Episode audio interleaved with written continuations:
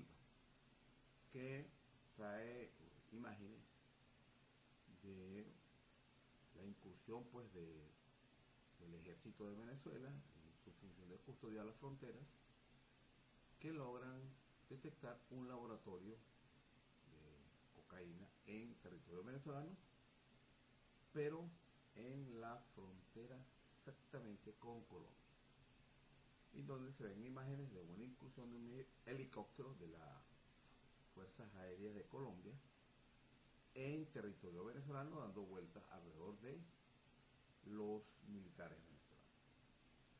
Como han recibido instrucciones de no responder a las provocaciones, yo tengo algo que decirle no solamente a Mario Silva, sino al gobierno de Venezuela. Que eso que hizo el helicóptero no es una provocación, como ustedes están pensando. La oligarquía neogranadina está acostumbrada, es práctica común de la oligarquía neogranadina de hacer ese tipo de actos contra Venezuela. Es una agresión constante, no es una provocación. Señor Nicolás Maduro Moro, señor ministro de la Defensa Vladimir Padrino López, señor flamante secretario, perdón, presidente de la Asamblea Nacional Constituyente, del Tribunal Supremo de Justicia de Venezuela. Entiéndalo, no son provocaciones. No es una provocación cuando te metieron una cantidad de paramilitares, unos 150 aproximadamente, en la, finca Dactari. Que a lo poquitico tiempo lo soltaron, los mandaron, le dieron para que se regresaran a su país. No es una provocación cuando han agarrado personas con armamento de grueso calibre y que con intenciones pues de hacer un acto digamos criminal que al poco tiempo lo dejan ir como también pasaron años diciendo que Lorenza Ley era un un elemento peligroso, un criminal, que incluso de Colombia lo deportan pero rapidito, y ustedes lo sueltan al poco tiempo, para se vaya. No sigan diciendo que Colombia nos provoca. Son actos de agresión. Meter un helicóptero en territorio venezolano es un acto de agresión. Meter la corbeta Caldas en el territorio venezolano es un acto de agresión introducir droga, cocaína de Colombia en territorio venezolano es un acto de agresión, como agrede Colombia a los Estados Unidos de Norteamérica de hace 70 años, cuando se convirtió en el primer exportador de caca blanca del mundo. Agrede constantemente a los Estados Unidos, porque esa porquería produce miles de muertos. Más muertos ocasionados por esa porquería que en todas las guerras que ha intervenido los Estados Unidos. Y a Colombia la reciben en, en los círculos políticos como paladines de la democracia y de la libertad. Y es el principal agresor de toda la historia de los Estados Unidos, desde que existen los Estados Unidos. Colombia es un país que agrede todos los días a los Estados Unidos. Es una agresión producir caca blanca e introducirla a los Estados Unidos. Y fíjense cómo está México. Prácticamente eso es tomado por las bandas criminales que se han enriquecido o se han apoderado prácticamente de ese país producto del trasiego de la droga.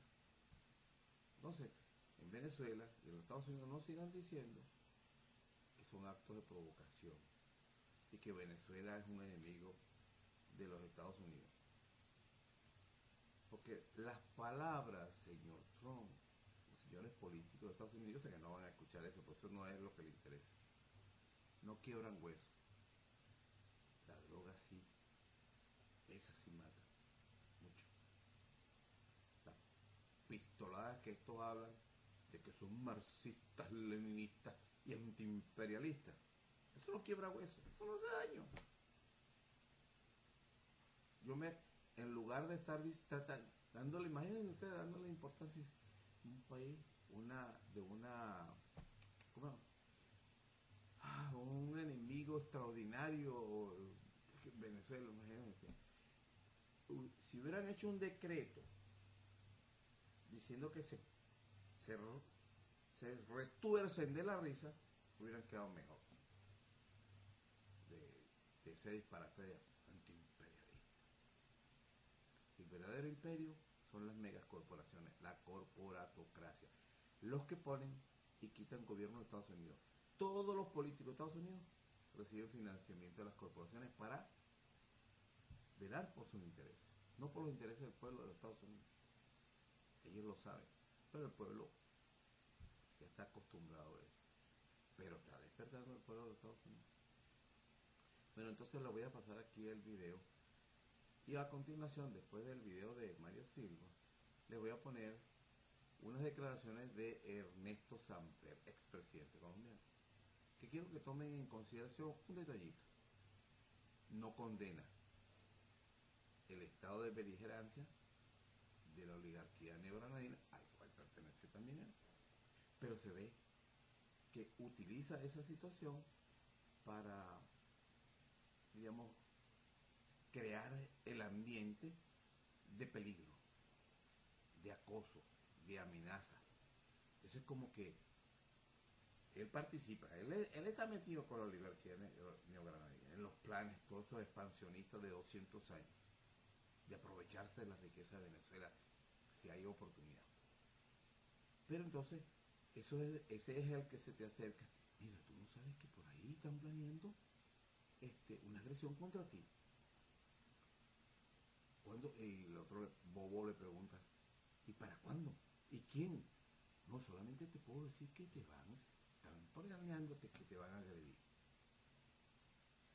Pero eso le crea una expectativa peor a la persona, porque la idea de infundir miedo, temor. Y para que la persona diga, mira, me amenaza el Bolsonaro de, Brasil, que parece más bien un balandro de la, de la favela que un presidente. Los mismos militares lo van a sacar. Los militares brasileños, ustedes van a ver, no se van a calar un, un tenientico ahí dándole órdenes. Ustedes lo van a ver.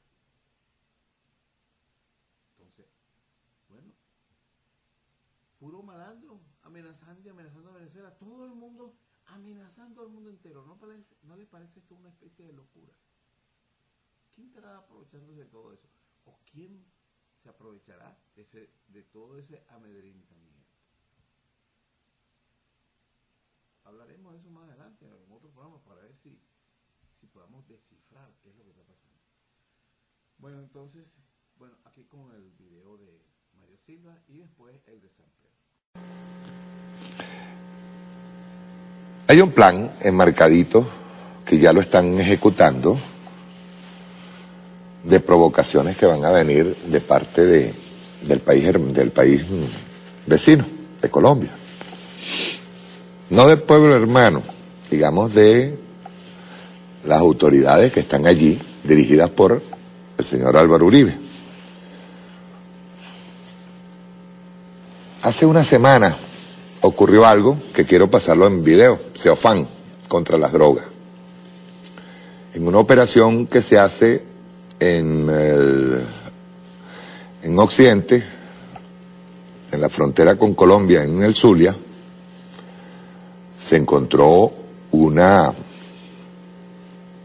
un laboratorio, pero aparte de eso, hubo una incursión aérea, violando espacio aéreo, de parte de un helicóptero. Yo quiero que veamos primero el video, luego les voy a explicar detalladamente qué fue lo que pasó allí. Sobre todo porque tomamos en cuenta las mm, coordenadas que iba dando uno de los oficiales que estaba este, conjuntamente con el comandante del CEOFAN, eh, almirante en jefe Ceballos. Vamos a verlo, rueda.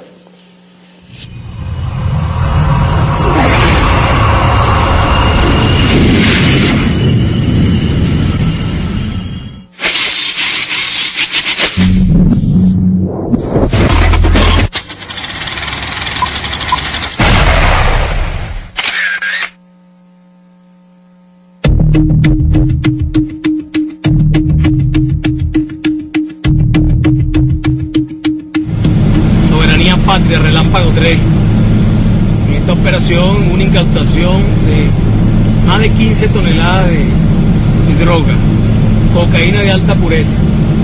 Nuestro personal militar también pudo observar desde la colina hacia el otro lado, hacia allá, hacia Colombia, Nos encontramos en este momento en territorio venezolano, tal cual como podemos identificar en el siguiente GPS, donde nos indican que estamos totalmente haciendo soberanía e independencia de un territorio libre de cultivos ilícitos de drogas.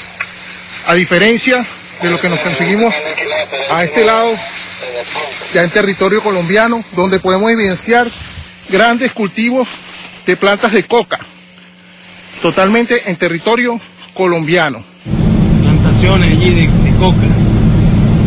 Y este personal, delincuentes, pasa ese material a nuestra frontera, huyendo, digamos, de la autoridad colombiana que no se ve por ningún lado allí, porque vimos un helicóptero que, por cierto, estaba, sobre, estaba sobrevolando el área operacional. Pues presumimos que estaba extraviado, porque estaba sobre territorio venezolano.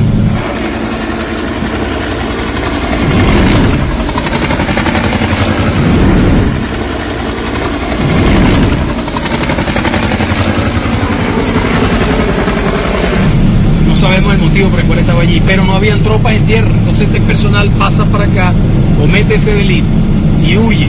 8 grados 56 minutos 17 segundos. 72 grados 43 minutos 25 segundos. Y está, estamos en territorio venezolano y todavía el helicóptero colombiano está sobrevolando. Está haciéndonos sombra. Está haciéndonos sombra y amedrentando la comisión. Sin embargo, se veía que no había personal de tropa a bordo. Ahí están las fotos, bien detallado, la insignia colombiana y el tipo de aeronave, un UH colombiano. Desde aquí nos encontramos en territorio venezolano, dando cumplimiento a la orden de operaciones emanada del Comando Estratégico Operacional. Y nos podemos, podemos evidenciar que nos encontramos en una estructura, un campamento para el procesamiento de clorhidrato de cocaína. Nos encontramos en las coordenadas norte, 08 grados 56 minutos 09 segundos. Aquí podemos evidenciar una serie de elementos en los que se puede desprender en primero las sustancias ilícitas, clorhidrato de cocaína, para el envolvimiento de la, de la droga. Vemos acá diversas marquillas que identifican cada una de las marcas de estas panelas. Asimismo podemos evidenciar la prensa elemento característico para realizar la estructura cuadriculada ejemplarizante de una panela de clorhidrato de cocaína. Así pues, nos encontramos los efectivos de la Fuerza Armada Nacional Bolivariana haciendo patria, soberanía sobre esta amenaza de tráfico ilícito de droga, la cual nosotros observamos que es parte de la influencia del territorio colombiano. Cuando ve nuestra fuerza que llega y por supuesto se, se hizo la, la destrucción de todos esos laboratorios y se destruyó ese material.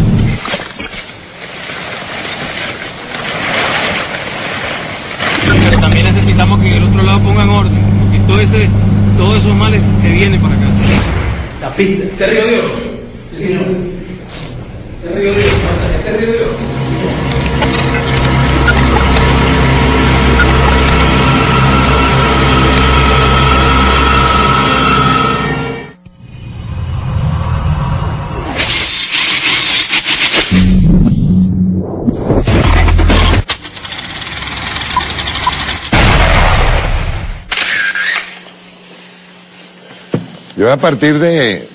del análisis que, sobre todo de, la, de las coordenadas que dio el general González, Fran González creo que es.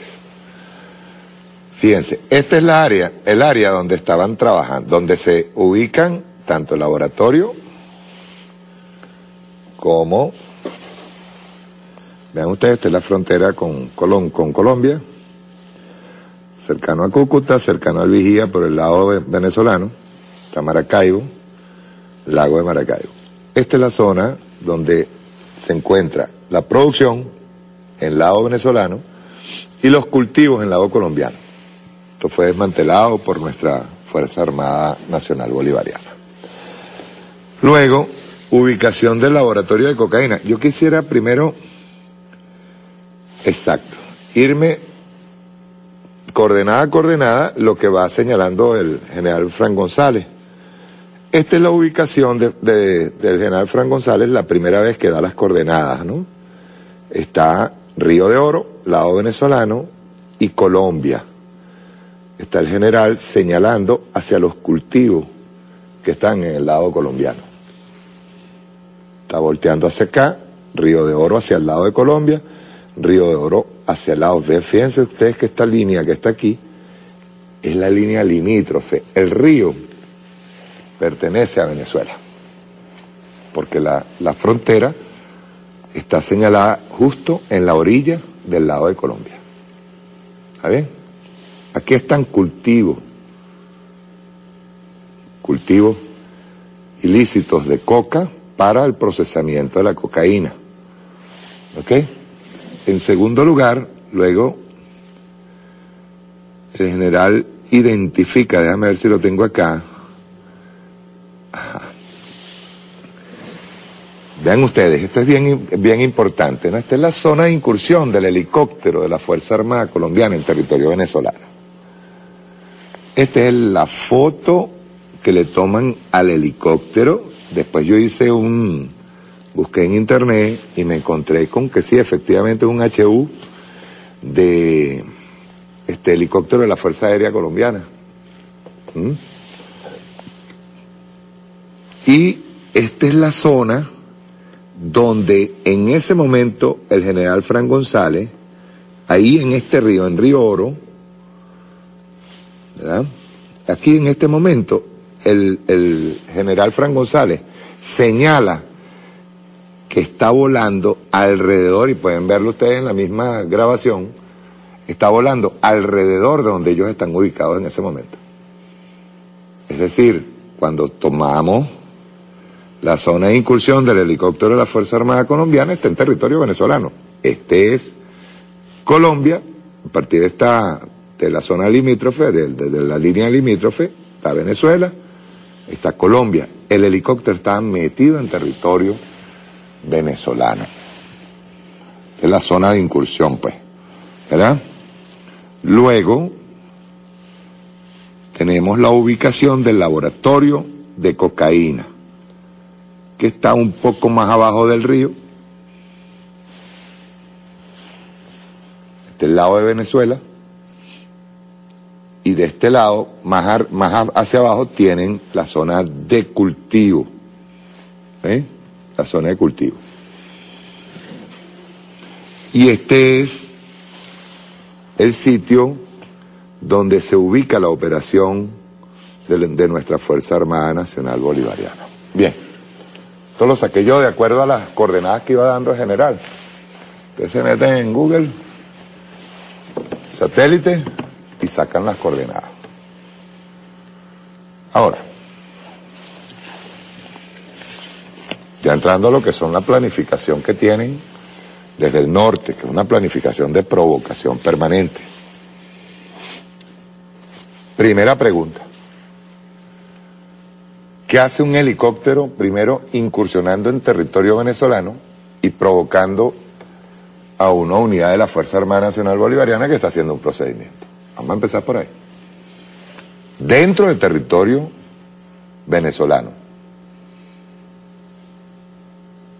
Y gracias a que hay una orden específica de no atender más provocaciones, ese helicóptero que pareciera que estaban molestos de paso, pareciera que estuvieran molestos porque se les estaba, se les está descubriendo un laboratorio, no solamente el laboratorio, sino que ese helicóptero sabe de los cultivos que están ahí. Sin embargo, no hay tropas colombianas atendiendo esos cultivos ilícitos. Pero el ejército sabe, el ejército colombiano sabe que están esos, esos cultivos allí. Y el ejército norteamericano, perdón, el gobierno norteamericano les paga muy bien.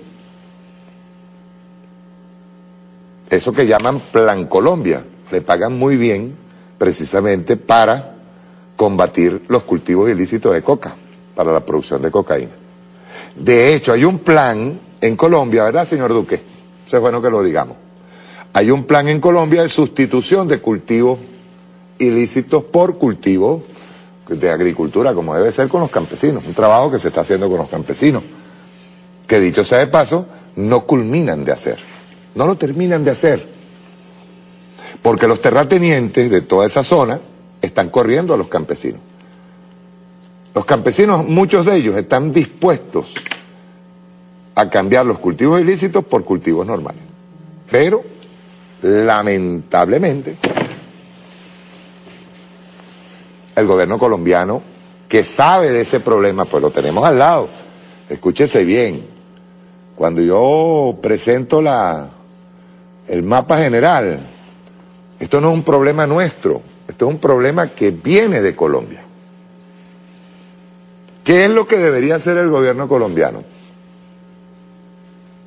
¿Qué debería hacer? Hay labores de inteligencia, agarrar y decir, miren, vamos a trabajar en conjunto con, un- con un país vecino y vamos a acabar con los laboratorios y con los cultivos ilícitos cercanos a frontera. Es lo que debería hacerse. ¿Qué le molestaba a los señores de la Fuerza Aérea Colombiana que incursionan violando espacio aéreo venezolano, que todavía no lo han explicado? Aquí está. Y no han explicado nada de esa incursión. No han dicho nada, ni pío. El señor Duque habla mucha paja en contra de Venezuela, pero no ha explicado para nada sobre esta violación de espacio aéreo en territorio venezolano. Que dicho sea de paso, se lo voy diciendo, esa violación de espacio aéreo, una aeronave militar, puede ser repelida y tomada como agresión. No es que se va a hacer porque sería precisamente el falso positivo que ustedes crearían para una escalada que origine algún tipo de intervención. Pero ustedes saben que estaban violando espacio aéreo. Cuando nosotros ponemos la, la, ponemos la, el mapa, este es Venezuela y este es Colombia. Aquí estaba el general Fran González conjuntamente con, con personal militar nuestro, de la FAN, estábamos aquí con este, la- la- las lanchas del personal de la Fuerza Armada Nacional Bolivariana y el helicóptero estaba dando vueltas aquí arriba. Esto es territorio venezolano. Es una provocación abierta. No había ninguna tropa tratando de evitar los cultivos. Pero sí se aparece un helicóptero. ¿Por qué? Y estoy recordando lo que pasó recientemente en Amazonas.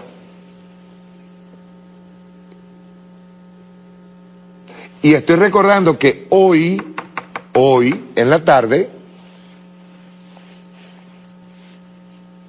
atacaron a una patrulla de la Policía Nacional en la Valle Coche con una granada fragmentaria. Yo quiero recordar algo, porque yo puse un video la semana pasada. No lo voy a poner, no lo voy a poner ahorita, pero sí quiero recordarlo. Fíjense bien. Fíjense bien. El comandante Chávez ya nos advirtió desde el año 2008 la utilización de la inseguridad o bandas criminales, o BACRIN, como le dicen en Colombia, también nosotros le decimos aquí BACRIN, la utilización de BACRIN para una escalada de violencia. El comandante Chávez ya lo decía en el año 2008. Ustedes recuerdan que todos los canales, todos los lunes, todos los martes, todos los miércoles, vivían con el tema de la inseguridad. Mataron a fulano de tal, atracaron a fulano de tal. Y nos encontramos en aquella oportunidad, porque yo hice un programa respecto al tema de inseguridad, y nos encontramos con una curiosa forma de hacer atraco. Agarraban con un fusil, con un R-15, atracaban para quitarle un celular a una persona. Eso en el argot popular se, llama matar una cucaracha con una metralleta. Era una cosa extraña. O sea, era más un método para provocar miedo en la población y maximizar o ex exponencialmente subir el tema de la inseguridad. Eso pasaba en el 2008. Yo no estoy, yo no estoy, sac yo estoy sacando cuenta porque no, yo hice un programa de eso. Hace poco, nosotros denunciamos aquí una reunión de pranes en el Valle, en el Valle, escúchese bien, en el Valle, una reunión de pranes luceros con sus lugartenientes, en donde se trató el tema de qué iban a hacer ahora en diciembre. Cercano, ojo, a enero o 10 de enero. Recordemos que esto esta escalada va a ir así. Pero ojo, estamos preparados para eso. Ahora quiero compartir con ustedes unas declaraciones del expresidente Samper, que es expresidente de Colombia, por supuesto, que nos lanza una alerta. Como, he estudiado el comportamiento de la oligarquía neogranadina durante 200 años, bueno, no yo 200 años, sino en el transcurso de 200 años de historia común, esta no es la primera vez que Colombia amenaza a Venezuela y se vale de voceros como este, que parece que está lanzando una alerta, mira, hay un peligro y este tipo de cosas, ¿no?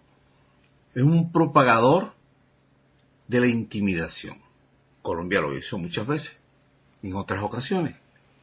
Siempre decía alguien, mira, se están preparándose Colombia y Venezuela. Venezuela, eh, Colombia amenaza a Venezuela sobre guerra y todo ese tipo de cosas. Esta es la labor, desde mi punto de vista, que está haciendo Samper. Como echarle como más leña al fuego para que vean que es real la posibilidad de un conflicto bélico entre Venezuela y Colombia. Y ya les voy a decir por qué. Al final de las declaraciones, yo les voy a decir por qué pienso que esto es parte para alimentar el ambiente de que Colombia está lista para agredir a Venezuela, para tomar control de Venezuela, porque necesita un gran gobierno como el gobierno colombiano, esa gente muy ilustre, muy capaz, muy honesta, como los colombianos, que se han ofrecido incluso de recomponer la economía venezolana, como lo ha hecho un exsecretario de, del Tesoro, de Finanzas, de Comercio, qué sé yo, de Colombia, del el gobierno de Juan Manuel Santos. Y entonces viene el muñequito este de ventrílogo, Iván Duque, a decir que va a romper relaciones diplomáticas con Venezuela en enero. Y el, Venezuela, el, el gobierno venezolano no hace ninguna declaración al respecto. Yo rompería relaciones ya, cierro la frontera completamente y evito que pase gasolina hacia Colombia. Bueno, recomiendo que denuncie el tratado o el acuerdo, o lo como quieran llamarlo con Colombia, de la libre convertibilidad del peso a bolívar y bolívar a peso. No va a hacer más intercambio monetario con Colombia. No más gasolina, no más electricidad ni gas. Esa frontera, cerrarla, no hay más paso de colombianos a Venezuela ni, de venezolanos a Colombia. Nosotros tenemos que aprender a arreglárnoslas con nuestros propios recursos. No puede seguir, seguirse manteniendo relaciones diplomáticas y de supuestamente amistad con un gobierno hostil como el de Colombia, que está dirigido por la oligarquía neogranadina. Mira lo que dice Samper, miembro de la oligarquía. El presidente Samper alerta de posible guerra Venezuela-Colombia, publicado el 22 de noviembre del 2018. El expresidente de Colombia, Ernesto Samper, avisa de la tensión muy complicada entre Colombia y Venezuela si Bogotá llega a romper relaciones con Caracas en el 2019. Yo no sé qué tan importante es para nosotros. No sé. Pero como el gobierno no ha dicho nada de Venezuela, ¿no? El exmandatario, en declaraciones para la agencia rusa de noticias Sputnik, dijo miércoles que existe una actitud inexplicable pugnaz del nuevo gobierno de Colombia que, a mi juicio, tiene el propósito de crear más condiciones para un enfrentamiento armado entre el país y Venezuela. Esa no es la primera vez. De esta forma, el exsecretario general de la Unión de Naciones Sudamericanas, UNASUR, entre el 2014 y 2017, hizo alusión al anuncio del presidente colombiano Iván Duque, según el cual Bogotá romperá relaciones diplomáticas con Caracas en enero del 2019 concordando con el llamado que hace la Asamblea Nacional en desacato de que va a desconocer el mandato de Maduro. Esa Asamblea Nacional, esa Asamblea Nacional electa en 2015 que entró en desacato, ha destituido a Maduro como, como 10 veces.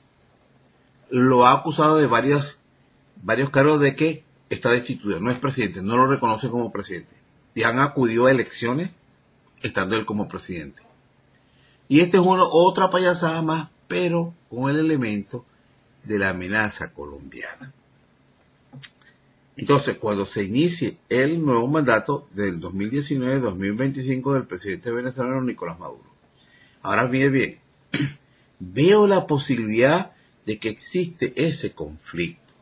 Me atrevo a decir que si se confirma el anuncio de Iván Duque, se vivirá una época muy complicada entre Colombia y Venezuela. Adelante, Pedro.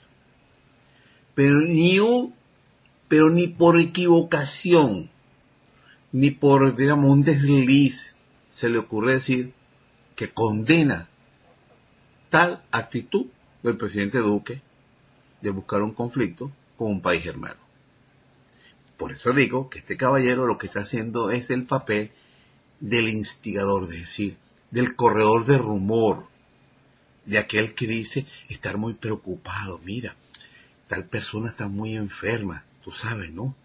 ¿Para qué? Pueda alertar a otro y entonces rechazar a esa persona. Él no está haciendo una labor de evitar el conflicto, sino asusar, hacer aparentar a Venezuela, mira, ¿verdad que Colombia te va a atacar? ¡Ay, qué miedo! Digo yo, ¿no? No es que no puedan hacerle daño a Venezuela, pero va a tener que, como se dice, bailar parejo. Entonces después hay otras declaraciones.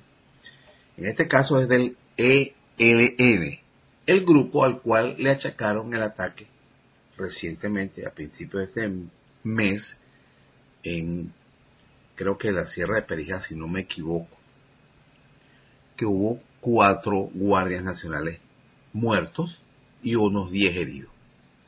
Se lo achacaron al ELN, pero es que la intención es, eso que llaman, son muy expertos los neogranadinos en lo que se llama ataques de falsa bandera.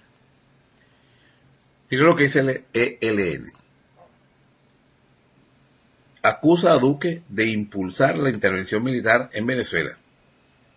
Unas declaraciones a Hispan TV. Un jefe del Ejército de Liberación Nacional, el ELN, afirma que Colombia lidera los esfuerzos hacia una intervención militar en Venezuela por orden de Estados Unidos. Por su parte, el mandatario venezolano coincide con Samper. Oh, perdón esto, mira esto.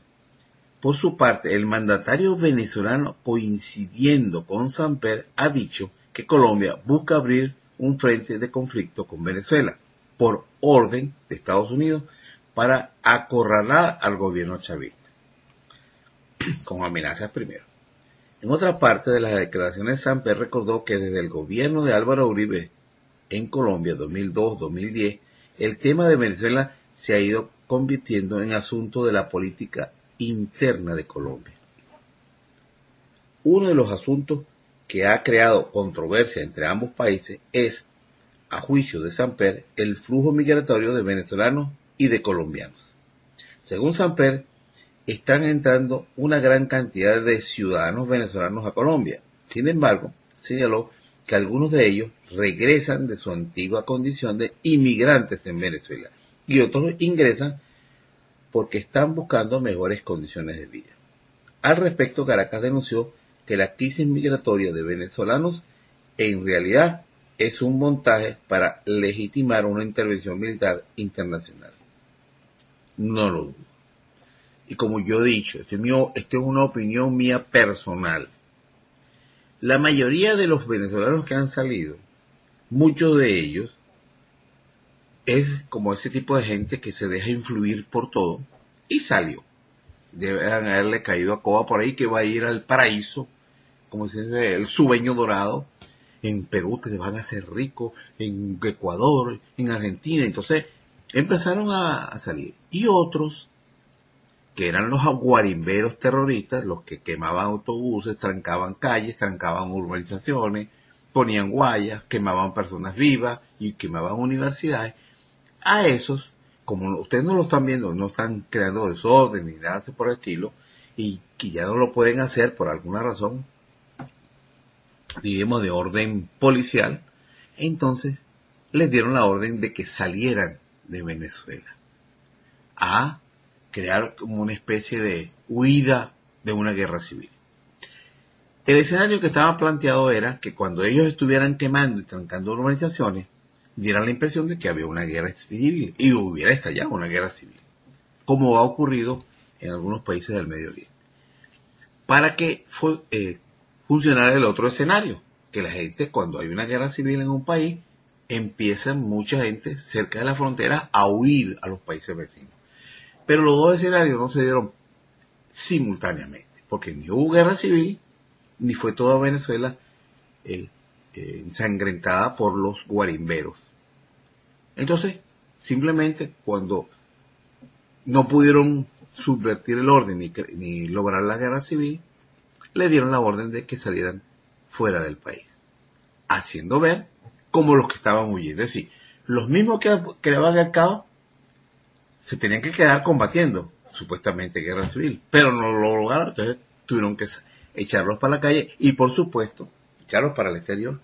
Y por supuesto han empezado a crear, como están envalentonados, son una cuerda de delincuentes, han salido a otros países, entonces se han envalentonado en los otros países y muchos bueno, hay cantidad de historias donde han matado montones de venezolanos y venezolanas, algunas las han puesto a prostituirse en el exterior, otros hablan de esclavitud en los trabajos, otros de maltrato, y muchos están siendo expulsados de esos países porque se comportan como lo que son, unos delincuentes.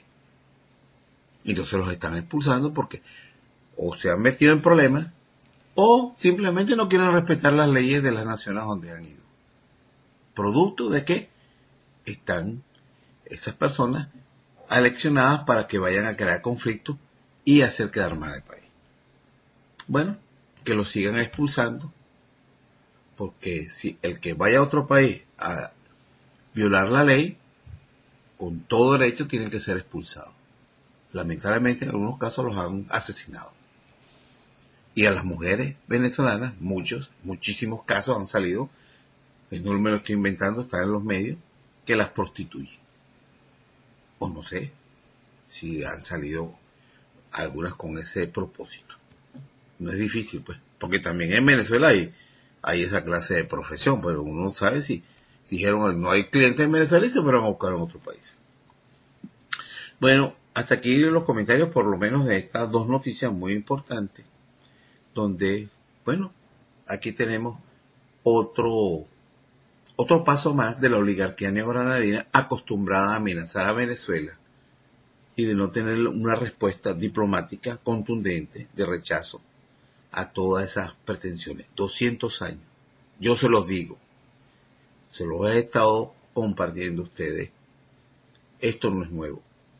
Porque el propósito de la oligarquía neogranadina, desde que regresó Santander del exilio es avanzar sobre el territorio venezolano y construir a Colombia en base a las riquezas de Venezuela.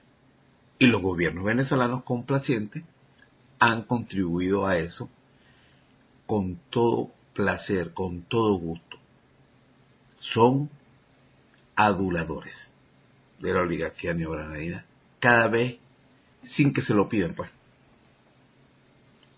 como por ejemplo, ahorita acaba de Nicolás Maduro, que están expulsándole a su gente, la están tratando mal, la están vendiendo en campamentos obligados, y sale a ofrecerle 20 mil becas gratis a estudiantes colombianos que están en huelga contra el régimen de Iván Duque. Aliviándole un problema a Colombia cuando Colombia no está interesada en aliviarnos los problemas venezolanos. Así son los políticos venezolanos. Más colombianos que venezolanos, dicho por los mismos colombianos. Bueno, vamos a pasar entonces a otra sección del programa de los agravios de Colombia. Bueno, como ustedes pueden ver, lo que les acabo de comentar sobre la táctica que emplean los colombianos, han empleado por mucho tiempo, que es el amedrentamiento y que lo van avisando con mucho tiempo con el propósito de que la persona ¿acepto o no acepto el reto?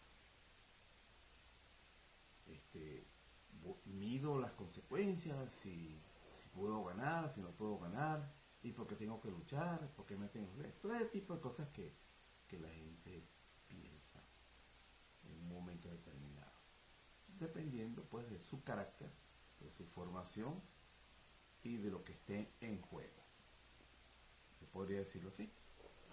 Con Venezuela y Colombia, esa actitud amenazante, despreciativa hacia los gobernantes venezolanos, hacia el pueblo venezolano, que ellos tienen invadido el país con 7 millones de habitantes en este momento, colombianos, en este momento. Muchos de ellos los nacionalizó Chávez sin pasar a ser residentes legales, sino directo. Ah, tú eres colombiano, bueno, dale la nacionalidad a Como si Chávez, como le pasa a todos los presidentes, cuando llegan al poder, ellos piensan que están recibiendo la herencia de la familia, es decir, la hacienda personal, entonces empiezan a actuar como si esa vaina fuera de ellos, como si el país fuera de ellos. Entonces, tenemos esa gran, ese grave problema con los gobernantes venezolanos. Como por ejemplo regalar la nacionalidad como hizo Chávez, como hizo, como hicieron todos los políticos venezolanos desde que llegó la partidocracia.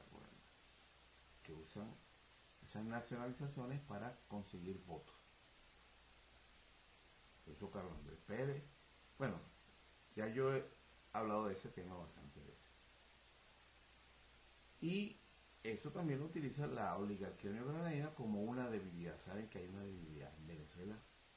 Parece que la nacionalidad y los recursos solamente tienen el valor circunstancial del momento, del que le pone la mano al botín. Y por eso presionan, presionan, presionan. Y han conseguido mucho. Como lo que ustedes acaban de ver, un helicóptero colombiano agrediendo la soberanía nacional. No es la única vez, eso es constante. Cuando se meten en una isla que se sabe que es territorio venezolano, la, la, la poblan, crean un pueblo allí, las Fuerzas Armadas entran allí a custodiarlo, la policía, y después le dicen, mira, si esto es venezolano, entonces lo sacan. Y ese plan, pero no estamos hablando de un día, de dos, son años y años, como te lo he venido relatando. Y todavía, todavía hoy día, ven esas incursiones como una provocación.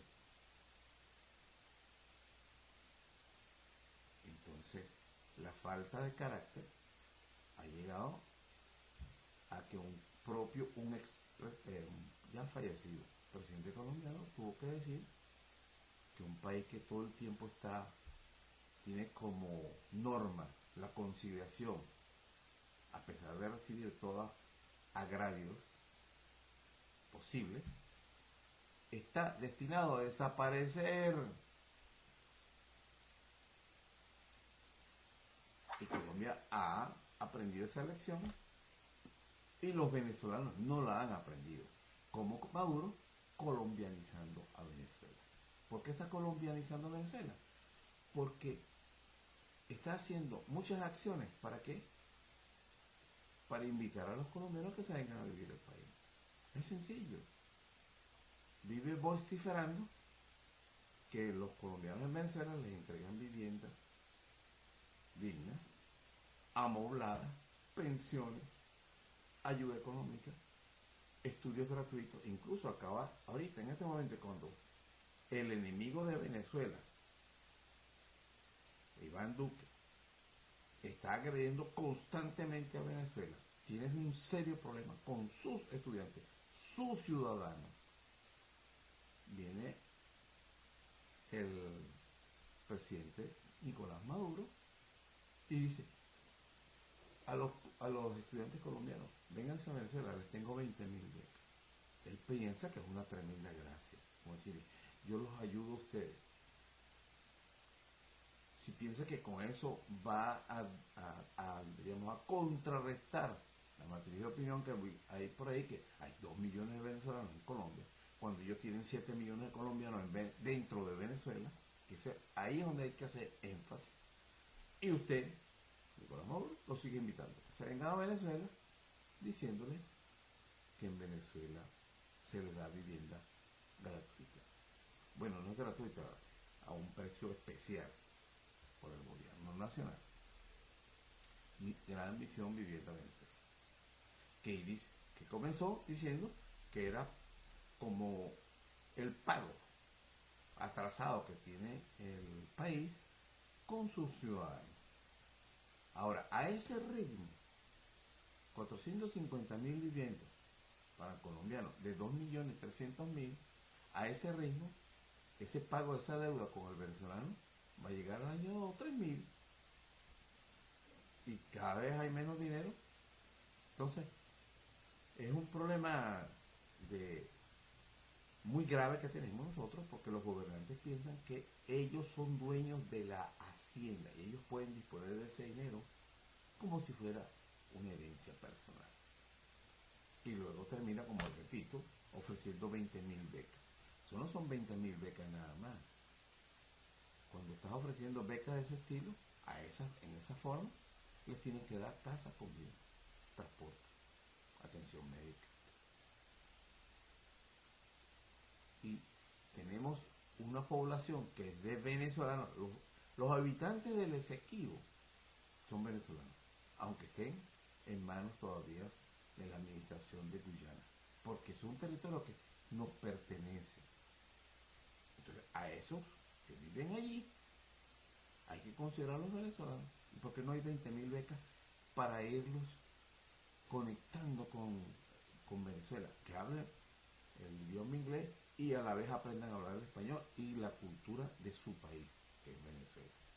Eso no lo hace. Ese gesto no lo hace. Y eso es todo hacia Colombia. Todo hacia Colombia, perdónenme, pero tengo que decirlo. Da la impresión de que se bajan los están listos, dispuestos a bajarse los pantalones a la, a la primera pedida. Estoy hablando de todos los presidentes de Venezuela, con algunas excepciones, como Marcos Pérez Jiménez. El resto, a la prueba me remito, ahí están las crónicas. Bueno, Entonces les voy a, hoy voy a hacer, voy a compartir con ustedes pues un nuevo capítulo de ese libro que se llama Los agravios de Colombia a Venezuela por escrito o reca- recabado por esa crónica por Marco Antonio Ángel. El libro se llama igual, pues, Los agravios de Colombia a Venezuela.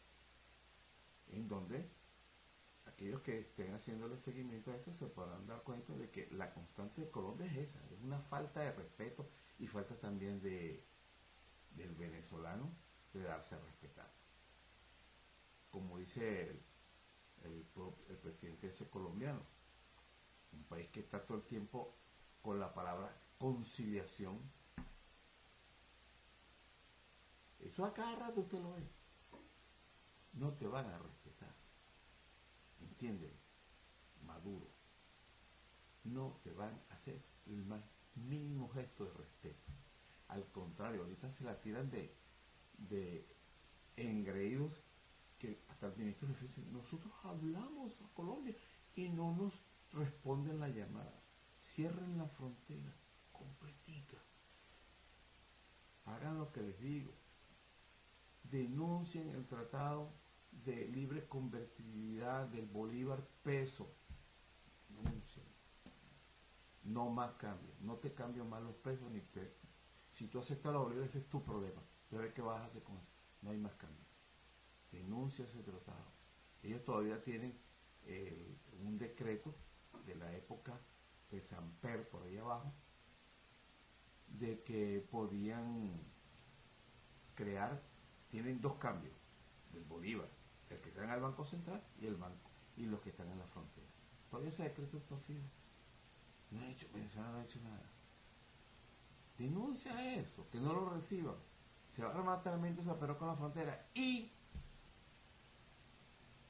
no te está, te está avisando que en enero te va a cortar las relaciones. Corta tú las relaciones ahorita. O es que estás esperando, digamos, adularle, ofrecerle qué cosa. Te acaba ahorita de exigir que tiene que cumplirle con la promesa de ponerle un gasducto hacia Colombia. ¿Mm? Con esa exigencia, con vecinos como eso, es preferible tener la orilla del mar. A los pájaros, a los, a la, a lo- qué sé yo, a, los pescados. Ves, no cierra la frontera y te haces de cuenta que de ahí para allá no hay nada, no hay nada. Si ellos son los que viven de Venezuela, han chuleado a Venezuela por siglos, décadas, perdón. Y gracias a ustedes, a ustedes los gobiernos, gracias a los políticos venezolanos que no tienen dignidad.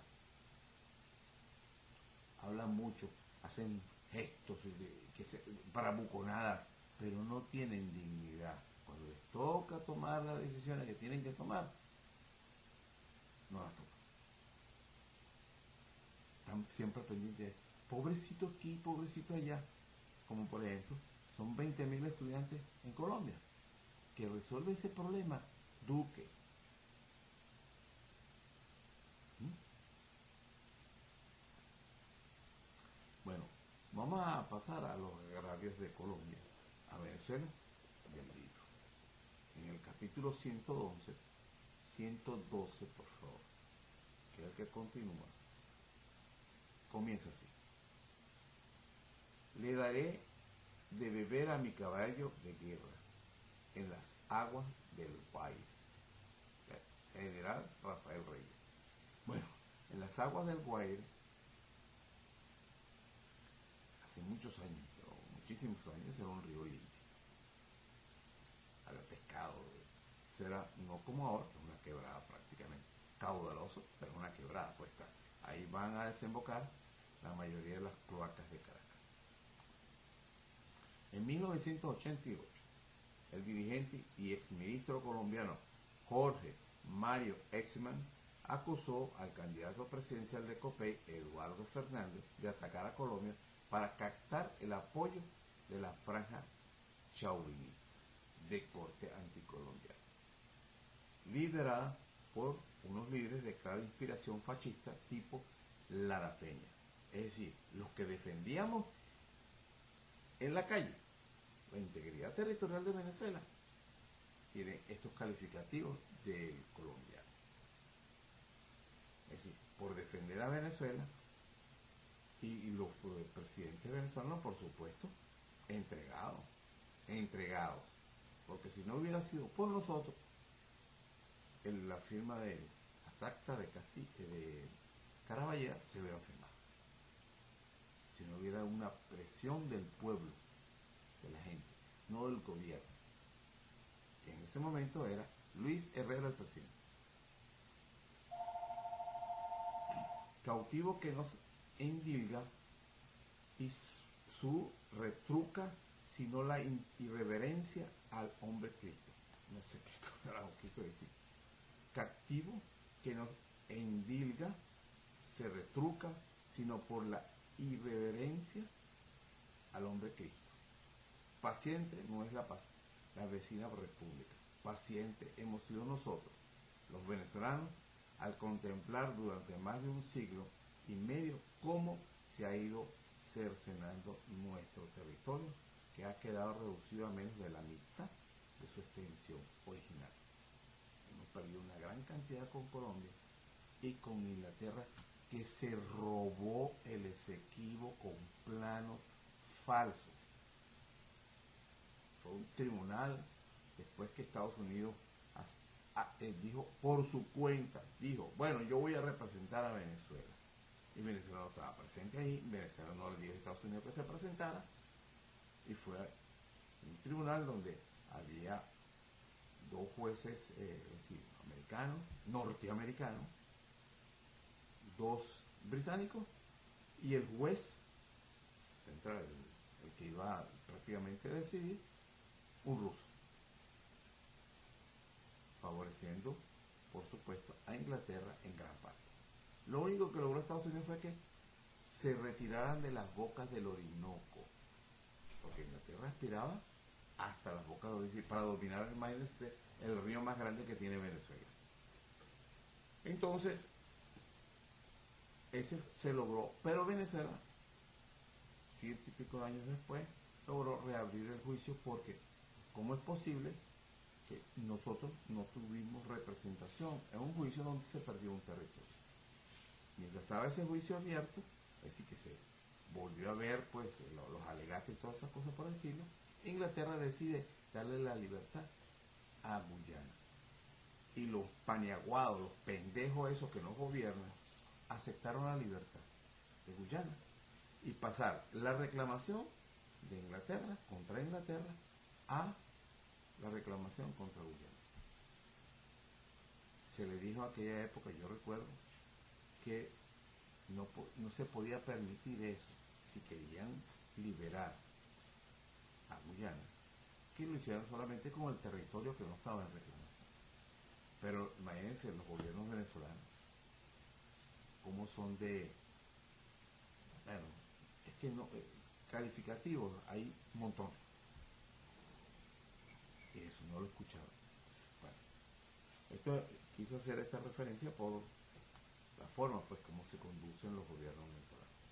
El doctor Itriago califica el artículo de desarticulado y agrega que durante la campaña electoral venezolana nunca se había tratado el tema de la delimitación Colombo venezolano.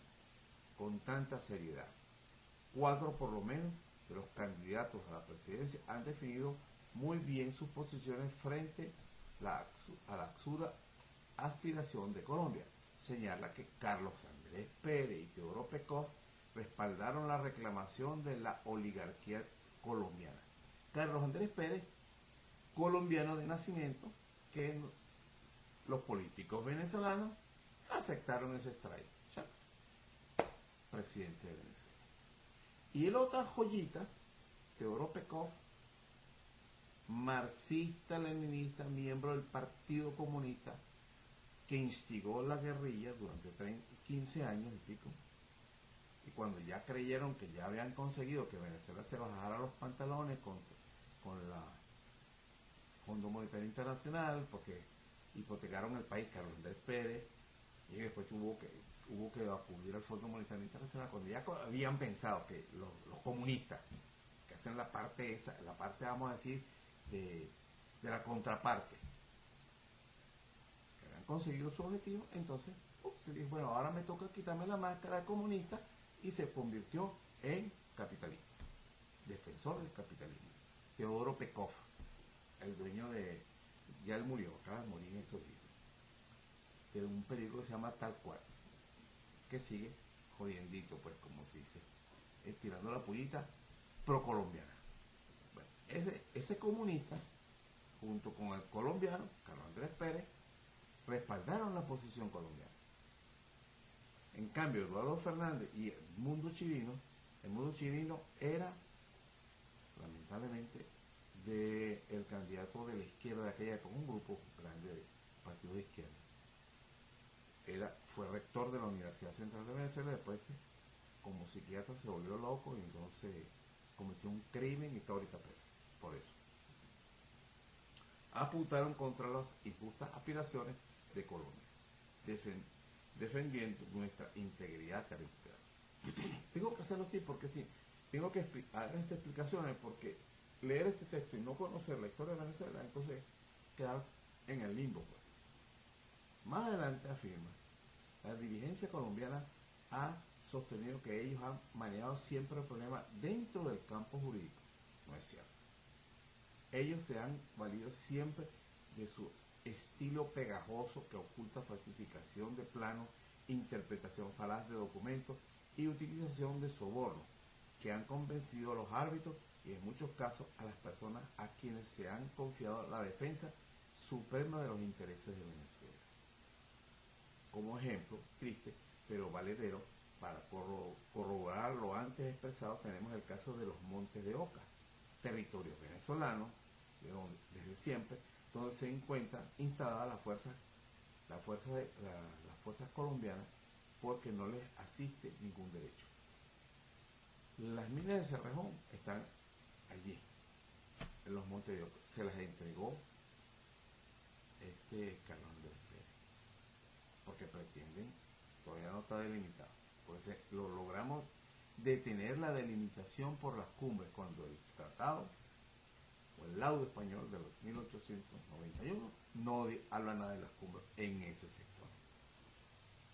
Pero eso es, un tema que está ahí, que no lo tocan los revolucionarios marxistas come candela, antiimperialistas. Eso no lo toca.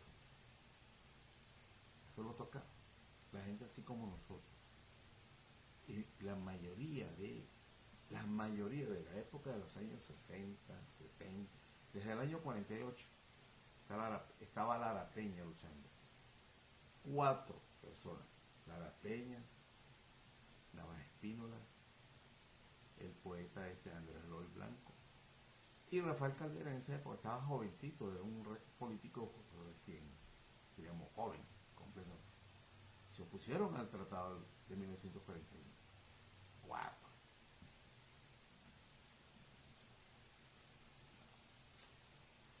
El lado español que tantos daños nos ha causado contiene, eh, continúa y triago, establece en forma clara y precisa que los linderos entre los dos países debe ir por los términos de los referidos montes de Oca, ¿no? por el lado del Valle de Para. Lo que quiere decir disculpen, lo que quiere decir que a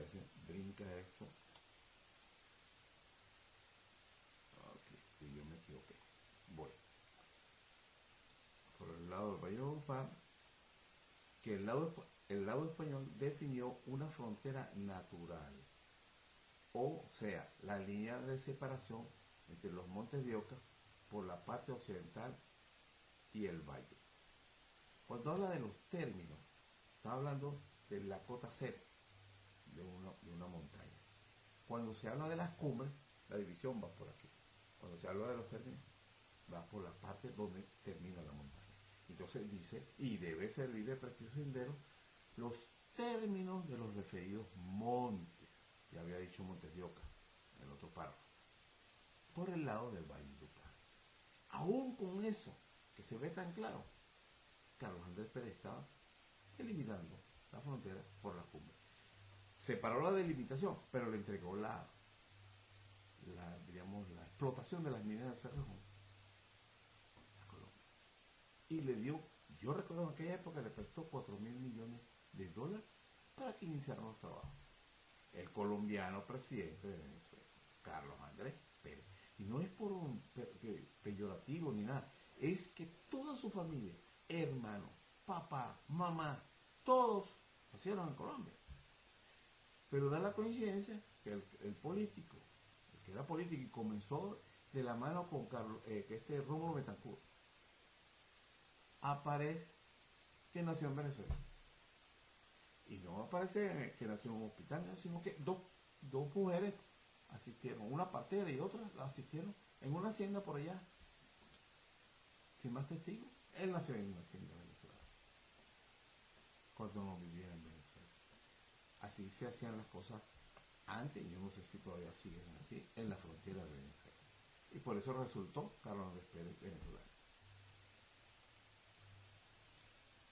Que tiene otras cositas más, ¿no? Que yo creo que el poder ese grandísimo que tiene por allí este, otras naciones ya estaban preparando. Yo di, en mi opinión, a Carlos Andrés Pérez lo pusieron para que vigilara a Rómulo Betancourt. Él le cargaba el maletín a Rómulo Betancourt. Rómulo Betancourt fue un líder de esos políticos que en sus principios coqueteó con la izquierda. Y eso es imperdonable. Eso es como, como el racista. El racista también es muy parecido al que eh, es fanático de las ideologías. Como el racista dice, investigate si tiene algún rasgo de, negro o de indio, sí, de, esas dos cosas, ¿no? Entonces, si a él encontraron que había coqueteado con los comunistas en su juventud, ah, y eso era suficiente para mantenerlo vigilado permanentemente. Entonces, Betancourt, para tratar de mostrar que él, eso que había sido un error, un- ¿cómo se llama? Una curiosidad de él, se portó muy, eh, muy pro Estados Unidos, para tratar de. Pero aún así le pusieron a Carlos Andrés Pérez. Porque tiempo después, cuando él era presidente, no lo, no lo dijeron en Venezuela, no, no. El Washington Post sacó una noticia por ahí que él cobraba por la CIA. Carlos Andrés Pérez, presidente de Venezuela. Eso lo dijo el Washington Post. Es un invento, pues. De, de algún periodicucho, de algún político. Bueno, se armó un escándalo en Venezuela. Pero era para tapar eso. Todos los medios de comunicación empezaron a crear que era un gran líder, que e- era como, como dijo en estos días Maduro, ¿no? Que Chávez salvó a Latinoamérica. Liberó a Latinoamérica, han dicho. Y que Bolívar liberó, liberó a toda América. Esa exageración, bueno. Así empezaron a hacerle la, la propaganda Carlos Andrés Pérez en esos tiempos. Para tratar de lavarle la idea la, la noticia bomba que tiró el, el Washington diciendo que él cobraba por sí. Es decir, si no era un miembro, un agente con, con toda la de la ley, si no era, entonces por lo menos era un, un espía, pues. Porque eso es lo que se llama, ¿no? Captan a alguien y entonces trabajaba por ahí. pero la culpa no es de, los, de, ningún, de ningún venezolano. La culpa de los venezolanos fue que salió en los medios. Mira lo que está diciendo el Washington Post. Bueno, eso fue en el primer gobierno de Andrés Pérez. Imagínense ustedes si había poder que eso pasó por debajo y salió. Se sabía que era colombiano. Y así, con todo eso, fue electo. ¿Pero qué? Con los votos de los colombianos que él nacionalizó. Que en su primer gobierno permitió que entraran en Venezuela por una cifra más o menos se calcula entre 3 millones que nacionalizaron.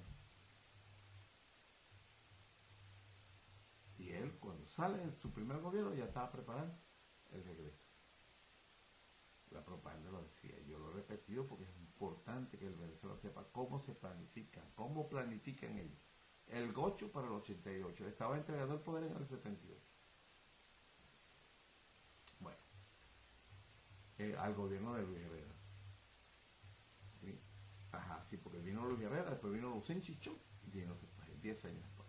Bueno, entonces, eh, bueno, hasta aquí esta crónica de, de este capítulo porque, como puede ver, yo trato de no pasarme de, una hora.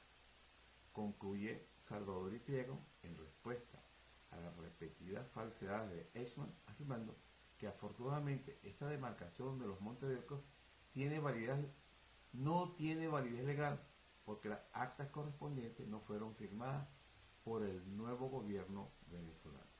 Y que este caso es ejemplo muy claro de cómo se maneja en Colombia la cuestión jurídica y cómo lo hacemos y cómo lo hemos soportado hasta ahora los venezolanos. Escuchen esto, 1988, 88. ¿Usted cree que ha habido una reclamación? Mira, vamos a arreglar este asunto de los Montes. ¿Ustedes creen eso? Pero si, si ven incursionar, eso es una, un, diríamos, una agresión mínima. Imagínense ustedes que están explotando en territorio venezolano las minas del Cerrón. Y nos llamamos a ellos, mira, vengan acá, vamos a hablar de esto. Vamos a hablar de esto. Ustedes quieren hablar también de la, de la delimitación de áreas marinas y submarinas, pero es que tenemos esto pendiente. Tenemos pendiente la de- terminar de marcar la frontera terrestre. Y nos distraen, nos distraen el gobierno de Venezuela y el de Colombia con una incursión de un helicóptero. Venezuela tiene que plantarse a planificar su política exterior, no como una emotiva ideología, sino como una cuestión de Estado y una cuestión de geopolítica a largo plazo, con miras al futuro, en donde ningún gobierno se desvíe. ¿Por qué? Porque esto es así, funciona. No importa la ideología que esté gobernando, ni quién gobierna. Bueno, hasta aquí las crónicas de los agravios de Colombia a Venezuela en este capítulo. Que pasen muy buenas tardes, que Dios los.